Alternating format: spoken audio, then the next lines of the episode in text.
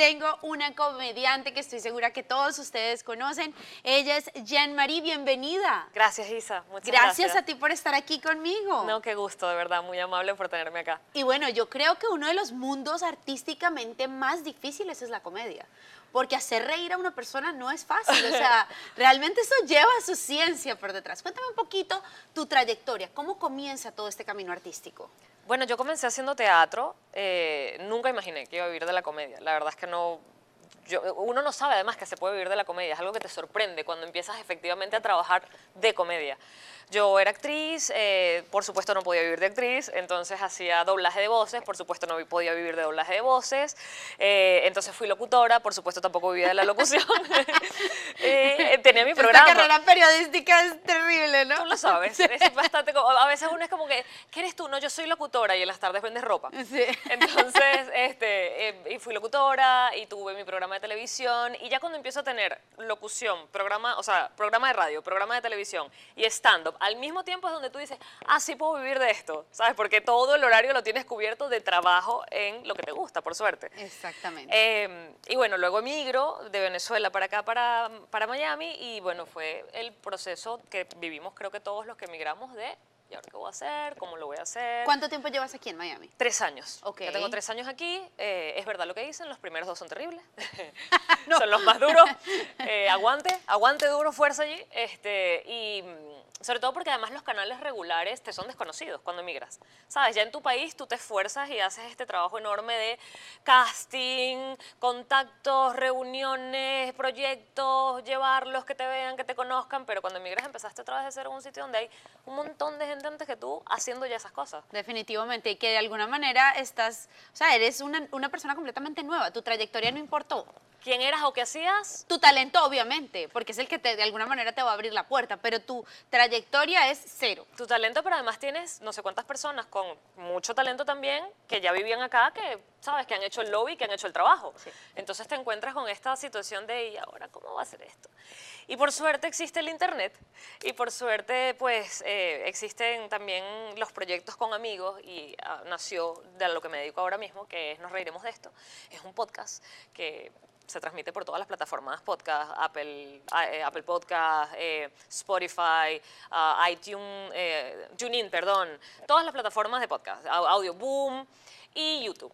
Entonces tenemos este podcast y al principio también, ¿quién vive de un podcast? ¿Cómo, sabes, cómo es esto? ¿Cómo, cómo funciona esto? Sí, esto se ve muy... di- Además que hay tantos podcasts que como la gente va a escoger el mío.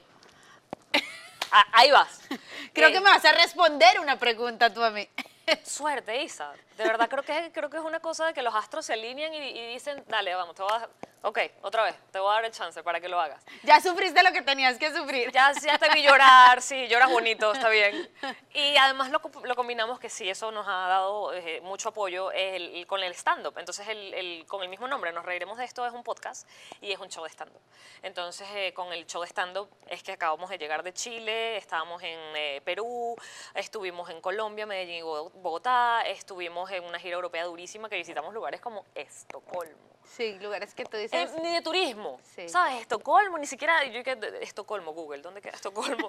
o sea, Bélgica, Qué o sea, pasamos por unos lugares que realmente, pero bueno, porque eh, esta migración de venezolanos ha sido eh, tan fuerte que ahorita mismo hay venezolanos en cualquier lugar del mundo. Entonces, Totalmente. Y que en este momento ustedes han tenido esa facilidad que creo que muchas veces nos cuesta y es eh, devolverse transnacionales. O sea, ya salí de mi país, ya yo me expongo en cualquier país, ya, ya es como que no importa a dónde vaya. ¿Me entiendes? Ustedes han tenido, ah, yo he visto esa, esa gran proyección que están teniendo los venezolanos a pesar de su situación. Sí, nos ha tocado. La verdad es que lo único positivo que yo le veo a esta migración forzosa, porque es muy diferente cuando tú emigras porque se te presenta Por- una oportunidad. exacto, exacto. Dices, oye, de verdad se me abrió un campo de trabajo en Miami, me voy. O tengo, tengo posibilidades de hacer un casting este canal, o, o mi empresa me está trasladando. O me enamoré. me enamoré. Esta persona vive en Bélgica, me voy a Bélgica y voy a vivir la, la vida allá. Eh, pero es muy distinto cuando te toca, cuando estás obligado, cuando tu país te va cerrando todas las puertas la, la inseguridad, la parte económica, la parte de, eh, de supervivencia, hasta con las medicinas. Entonces tú dices, ok, esto es una decisión que yo tengo que tomar. Y te ves obligado a, que es lo que nos ha pasado a la grandísima mayoría de venezolanos. Entonces sí ha sido verdaderamente dramático en ese sentido, pero te decía, la única parte quizás positiva es que nos encontramos allá donde estamos, que tenemos la posibilidad de que no es uno en Bélgica o, uno por allá votado en Madrid. Llenas un escenario en, espacios donde tú pensabas que era imposible. Y nos encontramos y, la sensación de, de llegar a casa en el lugar donde sea, te estoy hablando de lugares del mundo donde hay invierno seis meses al año ¿sabes? O donde el sol se oculta a, las 12 de la noche y se oculta, queda como rojito el cielo. Y ahí cuando llegas y te abrazas y te presentas y al final del show te haces la foto, es tu casa, llegaste a casa.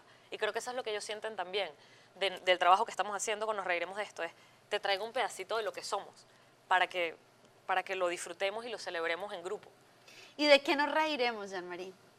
Yo espero que nos, nos, nos riamos de, de estos gobiernos eh, populistas, autocráticos, eh, de líderes mm, megalómanos eh, que están enamorados de su presencia y de lo que ellos piensan y que convierten a los pueblos en, en las peores versiones de sí mismos. Yo creo que nos vamos a reír de esto y ojalá nos toque a Venezuela pronto y lo podamos celebrar y al resto de los países que de alguna u otra forma están siendo oprimidos también por sus, régimen, sus regímenes, que lo veamos y lo disfrutemos y, y nos riamos. ¿A qué te falta atreverte? ¿Qué es eso o qué es eso siguiente a lo que te quieres atrever? Wow, me encantaría ah, me encantaría actuar actuar drama, por ejemplo. Atreverme a actuar drama. Porque, porque no es una parte con la que conecto directamente, conecto siempre con la comedia. Entonces creo que sería muy interesante para mí poder ver qué hay allí. Me gustaría atreverme a eso. Y me gustaría sobre todo atreverme a montar una foto de mí misma con celulitis en mis redes sociales. Voy a eso.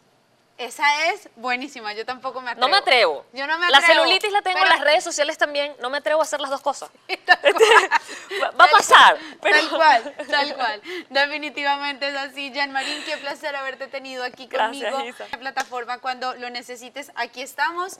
Y espero lo mejor para tu show nos reiremos de esto porque estoy segura que nos vamos a reír de muchas cosas que hoy en día pensamos que son el fin del mundo, pero que al final no lo son. gracias. Muchas gracias a ti, Isa. Y a ustedes muchas gracias por haber estado conmigo una vez más.